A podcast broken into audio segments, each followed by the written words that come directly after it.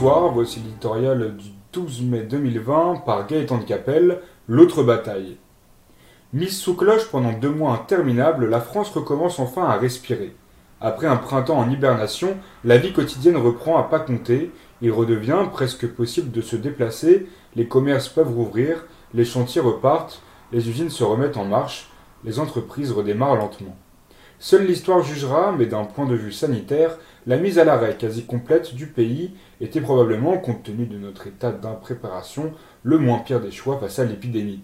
Avec plus de 26 000 décès à ce jour en France, son bilan humain est lourd, mais il a été contenu. Le coût économique de cette stratégie radicale est en revanche exorbitant.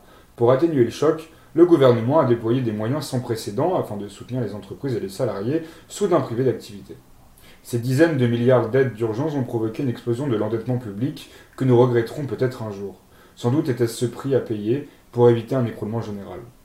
Malgré cela, une violente récession nous attend, ainsi que des faillites en cascade et une envolée du chômage.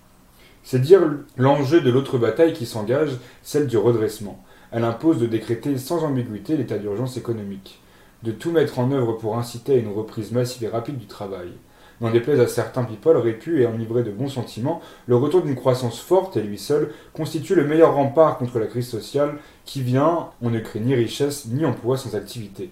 Au passage, cette loi économique d'airain n'est pas incompatible avec les préoccupations environnementales. En les combinant, on peut même gagner sur les deux tableaux.